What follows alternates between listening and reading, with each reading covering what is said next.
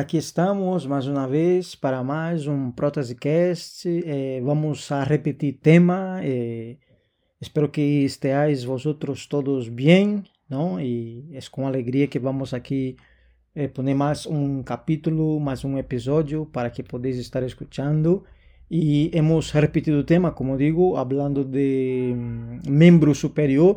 Y eso va a ser una constante, ¿no? Siempre vamos a que repetir tema porque dentro de cada eh, ramificación, por decirlo de alguna forma, en la ortopedia técnica, en el sector ortoprotésico, hay, vamos, mucho trabajo, hay mucho tema que, que hablar de, de, de, muchas cosas. Y, y quiero hablar sobre eh, los encajes, sobre las prótesis para miembro superior desta vez, ¿no? Hace no como mucho tiempo estuvimos hablando, eh, Rebeca y yo, Rebeca de Otoboc, ella estuvo hablando un poco de las soluciones que tiene Otoboc para eh, protésica de miembro superior y desta vez yo tengo conmigo eh, Tony de PRIM que va a estar hablando eh, largo y tendido, estuvimos, tuvimos una conversación muy, muy amena, muy agradable, como siempre suele ser aquí entre compañeros, entre amigos de, de profesión. Y espero que disfrutéis de esta charla que tuve con Tony, donde estuvimos eh, hablando eh, acerca de los eh, encajes, más bien, ¿no? Eh, para, de prótesis de miembro superior. Y, y, fue una charla muy interesante. Así que os dejo con este episodio eh, espero que podáis disfrutar. Y como digo siempre, si queréis, podéis estar hablando conmigo. Voy a dejar un, correo electrónico. Está ahí mis redes sociales. Para mi red social, que en este caso es Instagram. No hay otra así muy relevante. Eh, y podéis estar ahí participando, ¿no? dando alguna sugerencia de gente que puede estar aportando lo que veáis, ¿no? lo que se debe mejorar también y así vamos eh, sumando en ese proyecto del podcast sobre el sector ortoprotésico. Así que sin más, os dejo con esta conversación. Pues muy buenas noches, buenos días, buenas tardes. Siempre hablo lo mismo, pero es una costumbre porque el podcast eh, siempre uno puede escuchar a la hora que quiera. Por eso que yo digo que es una ventaja muy grande frente a otros medios para comunicarse eh, que el podcast va a estar ahí el audio y tú cuando quieras puedes escuchar en Spotify, en Google Podcast, en Apple Podcast, en todas las plataformas eh, puedes estar escuchando este podcast. Y en esta ocasión yo tengo aquí a alguien muy especial que en realidad todos los invitados que pasan por aquí son muy especiales, pero en concreto ese yo le tengo así un cariño. Eh, coincidimos aquí en, en Poliortos una vez y, y y me gustó mucho hablar con él, con, con el equipo que, que, ahí estuvieron. Y, bueno, vamos aquí a, a, a, dar un poco más de, tema a, ese nuestro sector del ortoprotésico y vamos a estar repetiendo asunto, pero desde un enfoque distinto. A cosa de algunas semanas atrás o meses, ya no me acuerdo, estuvimos hablando sobre los miembros superiores con Rebeca de Autoboc, pero en esta ocasión vamos a hablar más lo que es lo que son los encajes y lo que nos suja. Aquí no vamos a estar preso a ningún guion. Por eso que tuve a bien atraer a alguien que trabaja mucho tiempo con eso y, y hace muy a menudo y conoce los entresijos de ese trabajo que es un poco complicado, que es eh, el tema de las prótesis de, de miembro superior, los encajes más en concreto. Y estoy hablando de Tony. Eh, Tony, muy buenas noches, sea bienvenido. Y, cuéntanos un poco de tu trayectoria. Bueno, ante todo, gracias por la invitación, André. Ya sabes que soy seguidor tuyo. Eh, me, gusta, me encantan los podcasts porque además conoces gente sin, sin conocerla, ¿sabes? Y conoces temas que, que, siempre interesan. O sea que muchas gracias por la invitación. Bueno, como bien dices, mi nombre es Tony. Eh, trabajo en Print desde hace 22 años. Y bueno, mi carrera es un poco peculiar porque, bueno, eh, cuando entré en PRIN, eh, mi contrato era eh, para reparar y adaptar sillas de ruedas. Eh, mis estudios eran de electricidad electrónica y un poco se basaba por ahí el tema. Pero yo siempre miraba de reojo la sala de laminar. Entonces, aunque yo hacía mi trabajo, bueno, entregaba sillas en la unidad de esos medulares, eh, pero me gustaba el tema de laminar. De hecho, eh, empecé a laminar incluso en el garaje de mi casa haciendo aletas de bucear en fibra carbono. Entonces, lógicamente, el trabajo fue creciendo y el técnico responsable de, por aquel entonces, pues le dijo al jefe que podría ser buena idea que yo me cambiara para ortopedia y dejara las ayudas técnicas y aprendiera. Y así fue, me cambié para ortopedia, un sector mucho más desconocido, mucho más grande, por supuesto, mucho más manual también. Y bueno, eh, eso, después de cinco años en ayudas técnicas me pasé a ortopedia y bueno, la verdad que muy contento porque es eso, aprendes mucho más, hay más trato con los pacientes, trabajo más personalizado, aunque bueno, las sillas de ruedas son personalizadas, pero no tanto. El trabajo a medida es muy personalizado y muy bonito, entonces eh, por ahí fue la cosa. Eh, eso, empecé laminando, haciendo como un poco como casi todos el trabajo, laminando, haciendo plásticos, llenando la escayola, pero bueno, poco a poco fui aprendiendo, aprendiendo y ese técnico que pidió mi cambio se jubiló. Entonces de repente me vi solo ante el peligro de hacer cosas de hacer, tú sabes de qué va un poco el tema, de hacer cosas en el taller, pues laminados, eh, ya empezaba a hacer prótesis de miembro superior, pero lo que hacía era el trabajo de taller. Pero de repente me vi un poco solo ante el peligro eh, de la toma de moldes, eh, el trabajo completo de un miembro superior, incluso la entrega e incluso el trabajo en el hospital. Entonces, bueno, que fueron unos años complicados, un poco por el desconocimiento, pero bueno, poco a poco me hice un poco paso, un poco de, de, hueco en este mundo. Y bueno, también en el medio me saqué la titulación de técnico ortopédico y bueno, ahí estamos eh, peleando un poco con los pacientes y, bueno, la verdad que no me quejo nada. Me gusta el miembro superior, me gusta porque es bastante entretenido. Sí, sí, no doy fe de ello.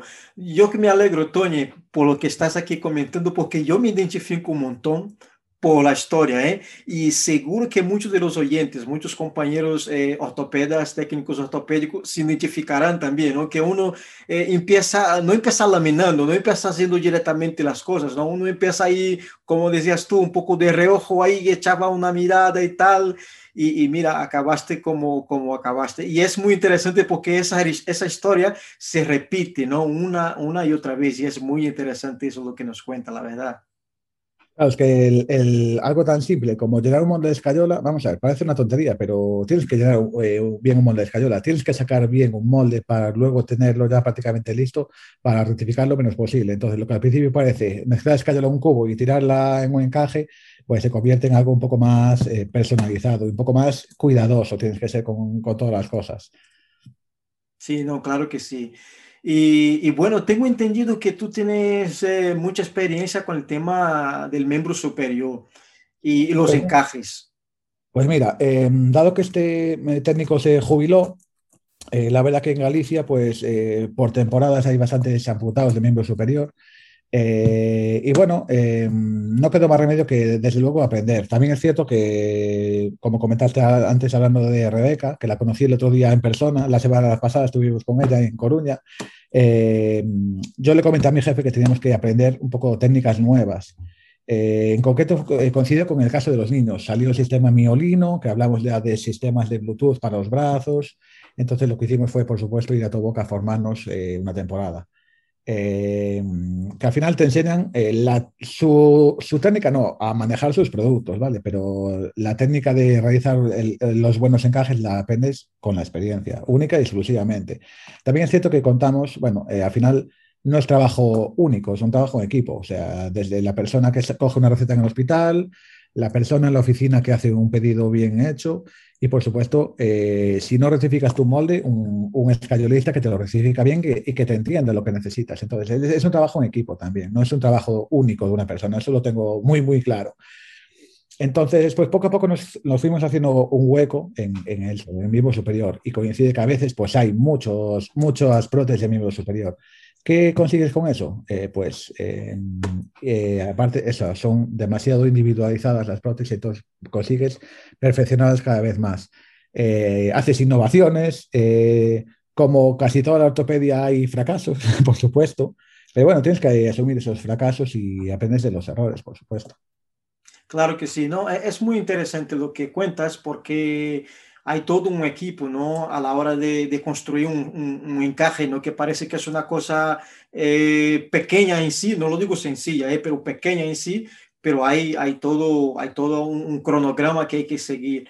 Y una cosa que llama la atención que yo desde Brasil hasta aquí también asusta un poco y vamos a tocar un poco en ese tema porque eh, todo el tema de la protésica para miembro superior asusta porque suele ser un pelín más compleja, es distinta de la protetización de miembro inferior. Eh, pero yo quería que tú mm, nos dijera un poco acerca de eso y quizá desmontar algunos mitos, ¿no? Porque hay técnicos que tienen tiene pavor, ¿no? De todo el tema de, del miembro superior, pero quizás no sea para tanto. Sí que es cierto que asusta. Eh, como te comentaba antes, fuera de micro, eh, un poco el objetivo del miembro inferior es que una persona camine. Eh, después camina mejor, peor, hace deporte, etcétera, etcétera.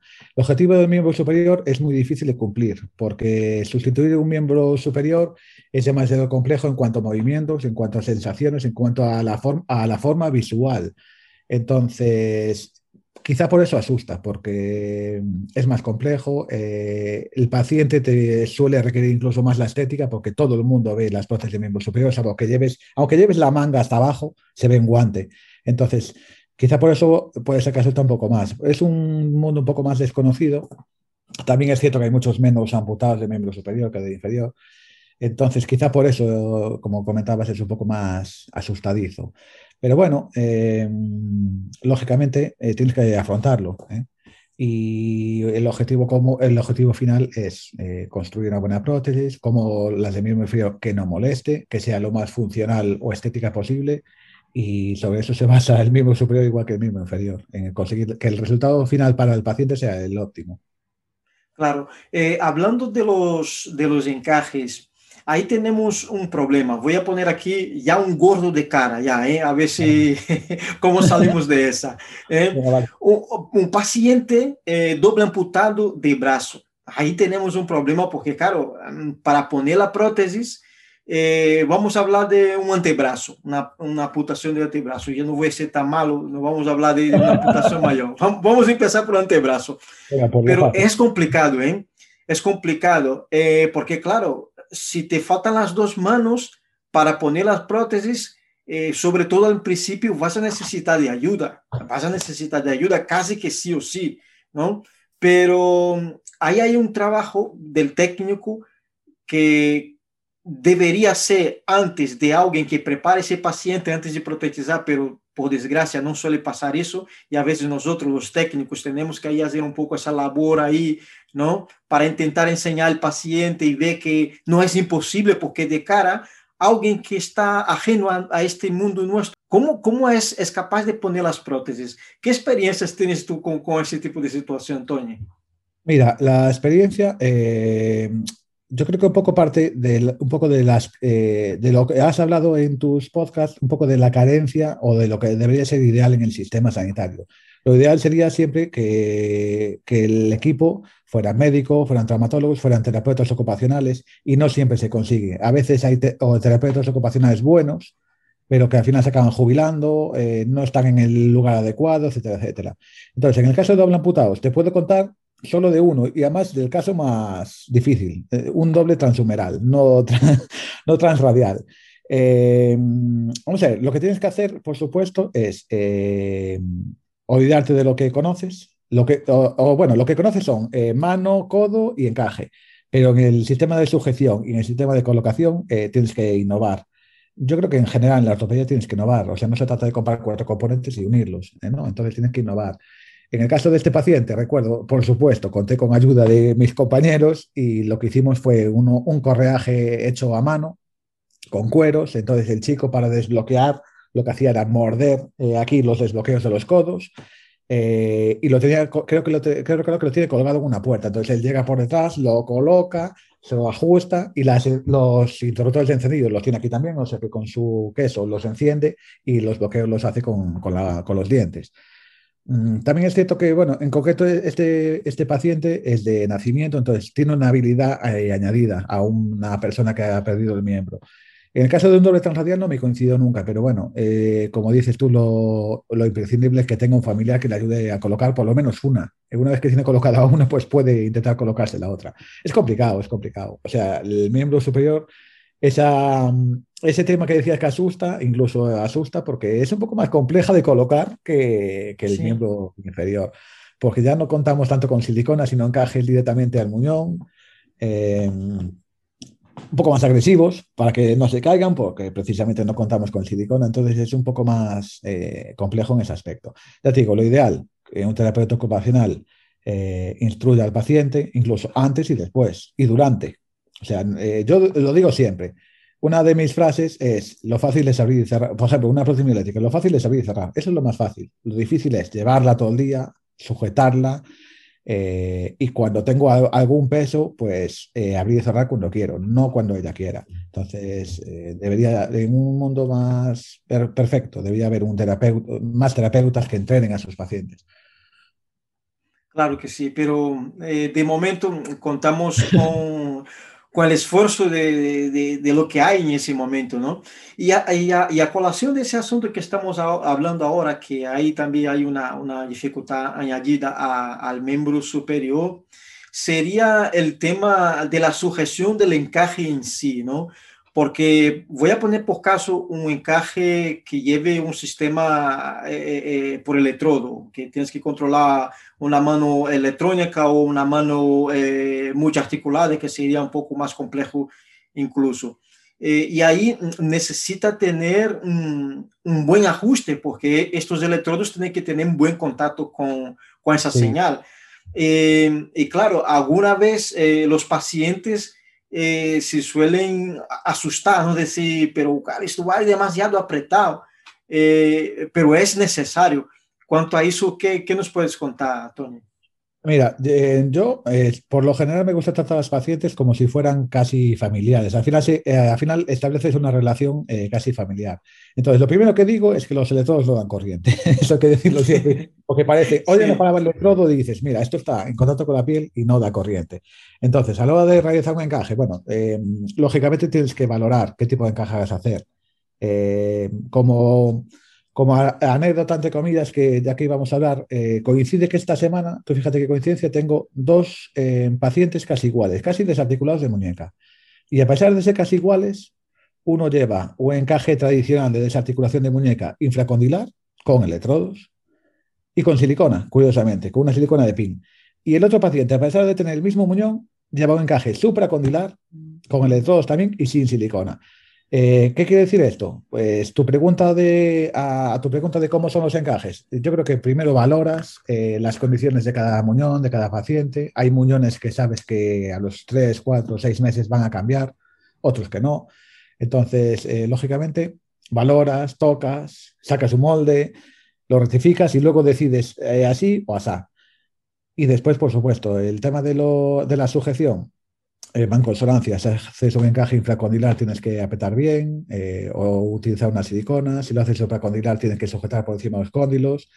Eh, los pacientes nuevos asustan poco, pero dicen, mira, esto tiene que ser así. Y por supuesto la, presión o el contacto tiene que ser un contacto total para que precisamente esos electrodos toquen y no, y no perdamos esa capacidad de, funcionalidad. Entonces, ya te digo, sobre todo decides un poco valorando al paciente en cada momento. Claro que sí. Yo quiero también ahora abordar un, un tema que, que suele ser un, una constante, por menos yo veo eso, por desgracia, mucho más de lo que, de que uno desearía. Veo, veo demasiado eso, eso, eso sería la, la, la colocación. Que hay pacientes eh, de miembros superiores, desde luego estamos hablando de eso, que desisten de la prótesis que la prótesis acaba en, un armario tirada por y, a veces son prótesis mioeléctricas, son prótesis buenas, son prótesis caras, pero por no aceptar por, por, lo que por lo que decías tú antes, ¿no? la cuestión de, la estética, porque la estética en el miembro superior casi, casi en algunos pacientes está por encima de la funcionalidad. Eh, ¿Cómo podríamos atajar essa, essa, essa desistência não de muitos pacientes. Não sei se é, é, tu percibe que los pacientes, ah, muchos en un nivel, no tengo ahora como precisar datos, pero yo veo muchas veces que, mira, abandona la prótesis y, deja, y, por eso, por no aceptar la, la situación. Mira, yo creo que mm, el tema del abandono de la prótesis, lógicamente tú lo percibes cuando ese paciente pasa X tiempo y no viene pues, a renovar un guante. Entonces sabes que esa prótesis no está siendo utilizada y la verdad que te da pena porque ya no económicamente, sino que mm, te da la sensación de que tu trabajo a lo mejor no estuvo del todo bien hecho y esa fue la causa. ¿no?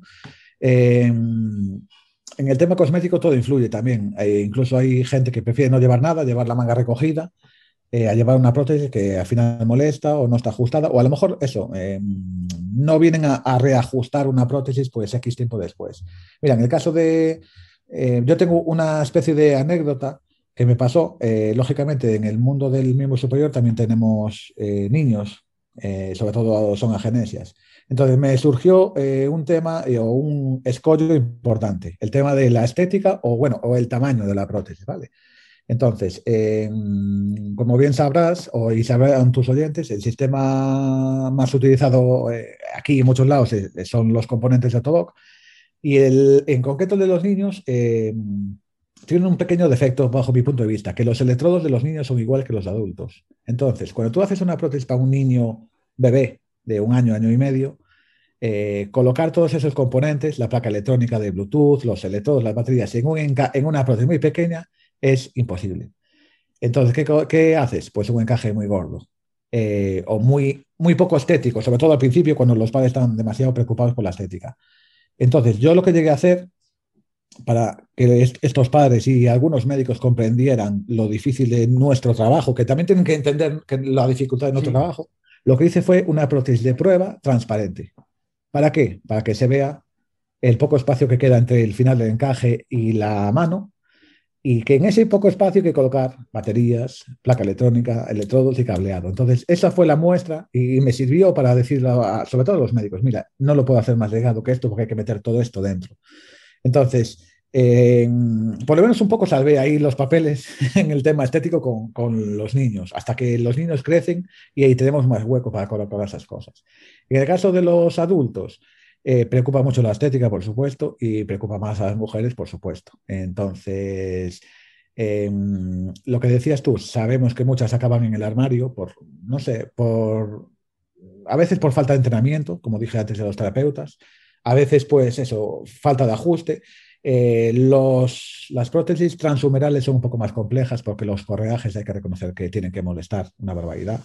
Y a veces es cuestión también económica, porque lo que te cubre la seguridad social pues es un correaje un poco básico y hay correajes mejores, pero que son demasiado caros. Entonces, eh, va un poco todo en consonancia, pero sí que es cierto que sabemos que muchas acaban en el armario y es una pena, porque eso, la sensación es que tu trabajo a lo mejor no estuvo del todo bien, bien realizado. Sí, es una pena, pero quiero ahí rescatar algo que dijiste que es una idea fantástica, eso de hacer la prótesis transparente para que los médicos, para que la familia se den cuenta, porque hay, hay un desconocimiento muy grande de quién está ajeno a, la ortopedia. No quiero aquí decir que esa gente lo sepa, ¿no? Porque, hombre, nuestro mundo es muy complejo, pero cuando la gente viene eh, a, la ortopedia tiene un desconocimiento total y lo que, lo que, lo que acabas de contar, ¿no? Que por culpa de no haber un espacio, la estética se ve penalizada, pero no es porque, no es por gusto del, del, técnico, es porque hay una serie de factores que condicionan, que condicionan eso, que, la verdad que eh, es que eso es un tema importante porque eh, tanto familiares como padres de niños eh, lo primero que valoran es que no se note nada a mi, a mi niño, a mi primo, a mi hermano, que se note lo menos posible.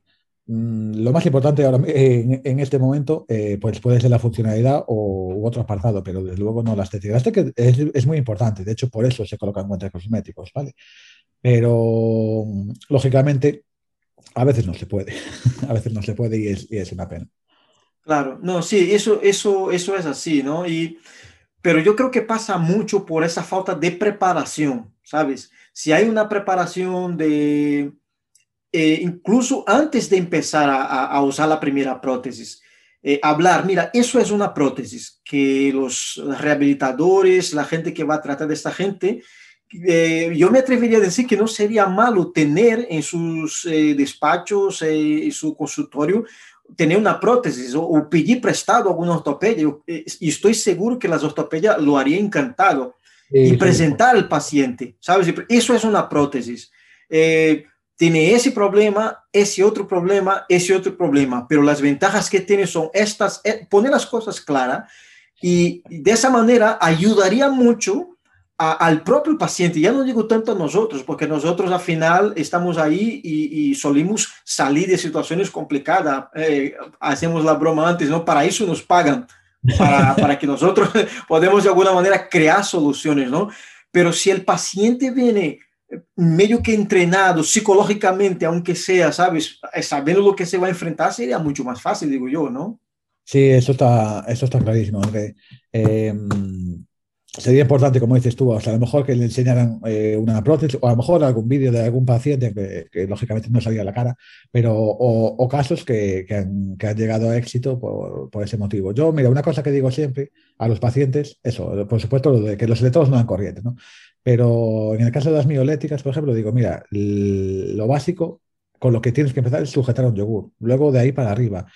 Y después les pongo el límite, que ahora ya no hay ese límite. Dije, mira, eh, el límite lo pones tú y se acaba en mojar la prótesis. Hasta ahí puedes llegar, no la puedes mojar, pero de ahí para atrás el límite lo pones tú. O sea, hay gente que anda en moto, hay gente que hace parapente con una prótesis eh, mecánica.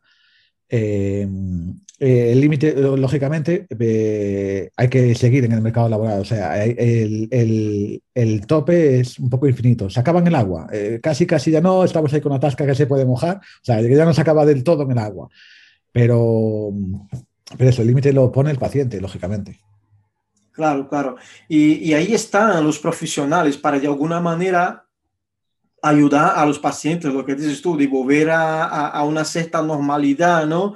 de su vida sabemos, somos conscientes de que una prótesis no va a poder ofrecer un servicio de una, de una mano sana, de una mano contralateral, ¿no?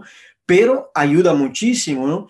Y hay, hay casos de pacientes como yo tuve aquí, pasó por aquí Aaron Acosta, que es tetramputado de las piernas, de los brazos también, y él decía una cosa que es muy buena, ele se vê em uma tesitura que ou usa a prótese ou vai estar em silla para toda a vida. E isso é certo, porque a ele faltam as duas mãos e as duas pernas. E ele e ele camina e ele comentava isso no, em um podcast que há uns quantos meses que, que hemos gravado dessa situação, não, de se adaptar.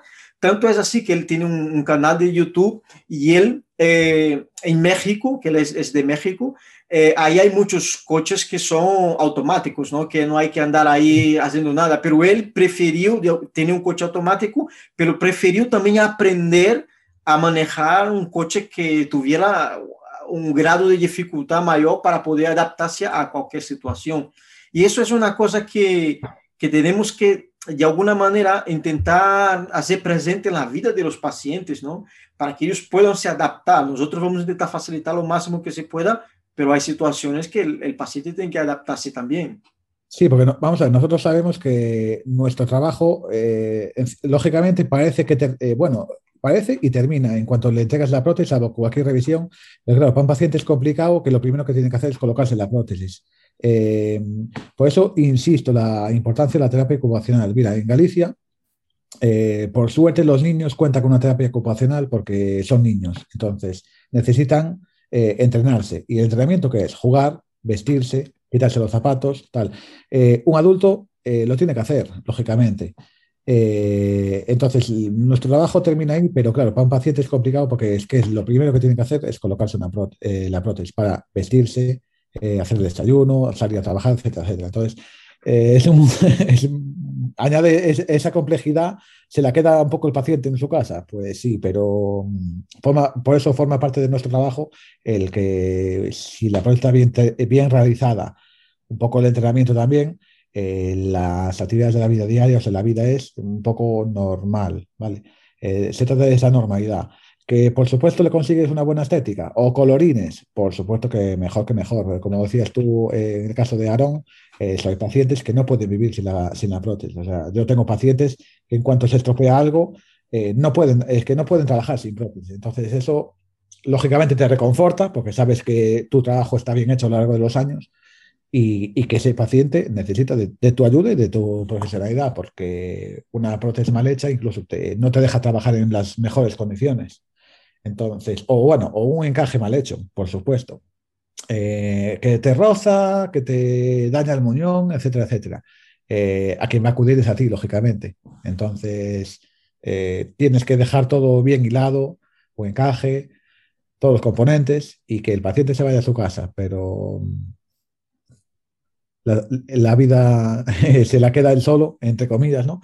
Y es, complicado, es complicado. Esa, es la un poco, a lo mejor un poco va el miedo por ahí de lo, que decías antes, el, miedo de los técnicos, que, que, todo quede bien en consonancia para que, para que dentro de la carencia que te, que, te da el hecho de haber pedido un miembro y lo poco que, o lo poco lo mucho que te da una prótesis, que, se, que se equilibre un poco la balanza. ¿vale? Claro, no, sí, e, e, eso es cierto, muy cierto lo que hablas del tema del equilibrio, porque, como digo, nosotros no, no somos hacedores de milagros, no podemos hacer milagros, ¿no? Lo que hacemos es lo que nos proporciona la tecnología, el saber de uno, ¿no? Tú llevas eh, más de 20 años trabajando en ello, sabes muy bien cómo es eso, que nada cae del cielo, ¿no? Tú no aprendiste de la noche a la mañana, pero ese conocimiento ese conocimiento más la tecnología que ponen las grandes compañías, ¿no? Eso está a, a, la disposición para que nosotros podamos de alguna manera canalizar eso y llevar eh, a una buena, una buena protetización. Bueno, eh, ¿qué te parece si hablamos un poco de futuro? ¿Qué, ¿Qué, esperas de cara al futuro para el miembro superior? ¿Tienes tú alguna, algún augurio de que nos espera? Sabemos que tenemos un largo ya recorrido en ese tema, que las cosas están avanzando, pero así de pronto, ¿qué ves que, que pueden surgir ahí en el horizonte? Mira, el futuro inmediato, eh, seguramente ya lo estamos empezando a ver. Eh, por ejemplo, ahora mismo es el sistema Mio Plus. O sea, pasamos de tener dos electrodos a tener ocho electrodos. Eh, como te dije antes, la semana pasada conocí a Rebeca en persona eh, vamos a hacer una prótesis con sistema Mio Plus. Entonces, eh, nos seguimos actualizando eh, y añadiendo complejidad a nuestro trabajo, porque de hacer dos electrodos que están en contacto a de repente ocho electrodos, otra placa electrónica, mano multiarticulada, forma de hacer la prótesis también o de, o de hacer el entrenamiento de forma diferente. Entonces, el futuro, lógicamente, la tecnología marca el futuro, eso está claro. ¿Qué espero del futuro? Eh, lógicamente, el escollo del agua, yo creo que poco a poco se va a salvar. A mí me tienen comentado muchos pacientes, ¿cómo me lavo la mano? O sea, un, paciente unilateral, no me puedo lavar las manos porque no puedo mojar la prótesis. Entonces, yo creo un poco, eh, para empezar por ahí. Y después, lógicamente, eh, yo creo que debería de ir un poco también como los móviles a que las baterías duren un poco más y a reducir el tamaño de los componentes. lógicamente, eh, una mano necesita de motores, esos motores consumen energía, pero yo creo que un poco la reducción de los componentes. Eh, de momento son eh, un poco grandes, aunque bueno, se van adecuando lógicamente, pero tenemos el, problema, entre comillas, de que un niño en edad, en, el momento que pasa de la edad infantil, no puede casi colocarse un dispositivo multiarticulado porque no hay tamaños. los hay, pero bueno, hay, poca, hay poca oferta, ¿vale? Eh, y después, por ejemplo, también en el caso de los codos, eh, hay pocos codos eh, realmente buenos y que pesen poco. yo creo que sobre todo eso, la reducción del peso. Pasa también con las, con las prótesis de miembros, con las rodillas inteligentes. Ahora mismo tenemos un peso bastante grande. Yo creo que un poco va, irían por ahí los temas. Eh, no sé, poco más, pero eso, lógicamente el Bluetooth es una ayuda súper, súper importante porque añade un plus a la personalización de las prótesis y a la, a la multiconfiguración de las prótesis, ¿sabes? Eh, ya no pasamos de una prótesis cabricierra, eh, pasamos a multiarticuladas, movimientos simultáneos, sería muy interesante también. Es complicado, es un mundo complicado. Sí, sí, sí. Por desgracia, Eh, en cuanto eso, esa tecnología aparece, el, coste es muy elevado. Entonces también es una pega importante. El, tema, económico es un tema importante. Oye, Toño, eso que hablaste ahora del, tema del coste quizás sea un, un gran hándicap también, ¿eh? porque eh, los pacientes casi siempre suelen aspirar por lo mejor, pero a nivel de, de miembro superior, el precio de las prótesis suelen ser bastante alto, porque hay mucho desarrollo, eso no, no lo discuto, pero claro, eso eh, acaba causando ahí rechazo por parte de los pacientes, porque los pacientes suman a las dificultades que hablamos antes de aprender, de ponerse la prótesis, más el alto coste, claro, todo eso eh, eh, resta, ¿no? No suma, esto resta, el paciente acaba, ¿no? Es que, claro, cuando te colocas en una prótesis que algunas compañías llaman premium, cuando te colocas en 60.000 euros, 70.000 euros, eh, eso mete miedo. Y sobre todo mete miedo, se, puede, se amortigua un poco ese miedo cuando, cuando sabes que la garantía máxima son 5 años. Pero ¿y qué pasa cuando pasan esos 5 años de garantía del producto?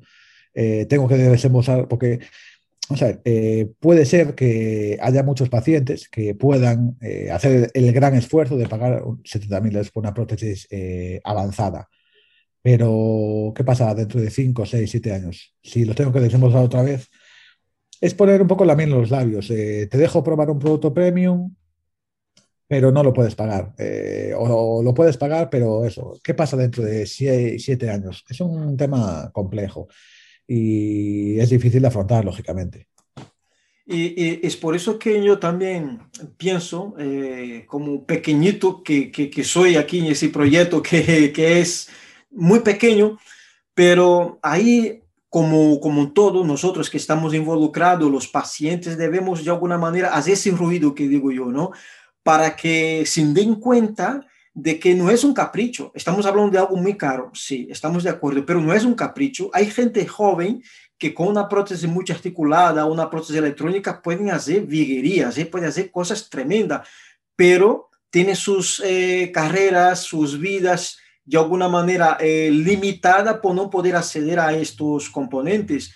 Y eh, parece que son, quiero insistir en eso, ¿no? remarcar en eso, que parece que son objetos de lujo. No, no lo es es algo que es para la salud, es algo de primera necesidad y debería haber un cambio de mentalidad.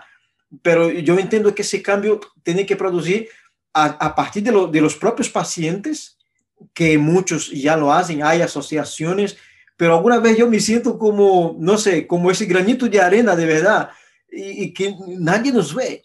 Nadie nos ve, es como que, bueno, nos ve cuando tiene una necesidad, por desgracia, tiene necesidad de los servicios de la ortopedia, pero la sociedad como un todo necesita vernos y se da cuenta de que esta gente que viene hasta nosotros no va a ir por capricho, no va a por gusto, nadie ve la ortopedia con sonrisa en la cara, va, vamos, eh, muchas veces con el cuchillo entre los dientes. Sí, sí, además, eh, yo creo que eh, habría que diferenciar eh, un producto premium, eh, lo llaman producto premium quizá por el coste, pero es que el, incluso siendo un producto premium, por ejemplo, una mano articulada, la realidad, o sea, eh, dista mucho del de, miembro que has perdido. O sea, aún siendo un producto, eh, el mejor producto del mercado, no consigo eh, para nada mitigar el miembro que, que, he perdido, ni en funcionalidad, ni en estética, ni nada. O sea que quizás por sensaciones. Eso, Exacto. Entonces, quizá por eso sí que es cierto que es complicado el tema de, de estos productos altamente tecnológicos eh, y su elevado coste. Eh, y es difícil hacerle ver a un paciente que, que, es lo que realmente necesita. A veces, a veces lo necesita, a veces no. Eh, no hablamos de un coche más caro, un coche más barato, hablamos de una necesidad que, hacer, que, que, que acerque más a la funcionalidad que, que, has perdido. Entonces, un tema muy complicado ese del el, el tema económico y el tema de la funcionalidad en, en este tipo de productos. Claro que sí. Toñe, estamos aquí ya a un buen tiempo hablando. Eh, y para ir finalizando, para, para caminar para un final, como casi siempre lo hago, te pongo un compromiso ¿eh? para un próximo, porque esto aquí es un suma y sigue. Queremos seguir, dar, continu queremos continuar dando eh, seguimiento a, al proyecto, eh, que va creciendo cada vez más y, y para una próxima eh, para un próximo tema, podríamos estar aquí hablando eh, seguro. Eh, pero para ir ya tomando rumbo de, de, de finalizar el, el, programa de esta, de esta tarde y noche, no podemos obviar el tema de que estamos trabajando con gente mm, que va a la ortopedia y a veces comentamos aquí, ¿no? Entre los compañeros, que la gente no va a la ortopedia como quien va a comprar un móvil o como quien va a comprar un coche, que va, hombre, súper contento, me voy a comprar un coche. Nadie va a la ortopedia y faltaría más, ¿no? Mira, me voy a comprar una prótesis. No, si vas a, a comprar una prótesis, una prótesis es porque te ha pasado algo muy malo, o por enfermedad, o sí, sí. por un accidente. Eh, pero ese componente humano y toda esa carga emocional que, que, que traen los pacientes eh, es complicado de gestionar en nuestro día a día, ¿no? Pero, eh, ¿cómo ves todo ese tema, ¿no? esa carga emocional que traen los pacientes que perdieron miembros? Sobre todo, voy, voy, a poner aquí por caso un, un, un, chico joven que acaba de apuntarse un brazo transradial y tiene, yo qué sé, 18, 19 años, tiene toda la vida por delante y viene en esa situación que viene. ¿Cómo tú ves esa, esa, esa problemática? Está claro que eh, el tema de eh, la relación, al final estableces una relación eh, muy particular con los pacientes, incluso con las familias de los pacientes. Eh, tienes que ser muy poco agresivo, lógicamente, tienes que tratar a la gente con, con mimo y al final eso, eh, estableces una relación porque lo vas a, él te va a ver y lo vas a ver muchas veces y pues, lógicamente tiene que confiar en ti. Eh, y ya no solo el paciente, lógicamente los, los familiares. Eh, a mí me pasó eso, me gusta mucho contar anécdotas. Me pasó alguna una madre de una niña, la primera vez que la, que la vi, que me vio, le conté un poco de qué iba el tema y lógicamente lloró. Era un bebé recién nacido. Entonces, eso, estableces una relación y sobre todo, mira, con los niños estableces una relación, eh, los ves crecer, es que, André, los ves crecer. Sí. Eh, cada, sobre todo los niños, cada una vez al año los ves, seguro. Les haces prótesis, te involucras, le preguntas por, por sus hermanos, por su familia, por las notas, eh, le haces prótesis de colores, luego te la piden de otro color, o sea, estableces una, un vínculo eh, muy difícil de romper. Y, y, lógicamente tiene una carga emocional y, y, tú ejerces el psicólogo, porque después te dicen, ah, es que se me murió el perro. O sea, te cuentan eh, en cierto modo intimidades porque eso, estableces una, una relación particular, eh, un poco más allá del, del mundo eh, protésico, estableces ese tipo de relaciones. Entonces, eso yo creo que, que hace un poco más, más grande nuestro, nuestro trabajo. Sí, claro que sí. Tony, vamos a poner fin a, a, a, ese podcast de hoy. Te doy las gracias de verdad. Muchísimas gracias por haber aceptado la invitación. Y de verdad, esto es tu casa. Tú eres un oyente asiduo. Desde aquí te agradezco por estar ahí siempre oyendo los podcasts. Y, y muchísimas gracias, Tony. Eh, muchas gracias a ti. Me encanta oírte. Además, eso, eh, lo bueno es que como nuestro sector es muy grande, tus temas son muy variados, eh, entonces siempre aprovecho para escucharte. Y no sé, no soy tu seguidor número uno porque hay muchos números uno de seguidores, pero eso, que te sigo siempre que puedo y no, en serio, gracias a ti y lógicamente sabes dónde, sabes mi número, sabes dónde me tienes. Pues muy bien. Pues nada, ese fue más un Protesicast. Vamos a dejar por aquí. Muchísimas gracias, Tony, y nos escuchamos Obrigado, muy en breve. Chao, chao. Hasta luego. Obrigado.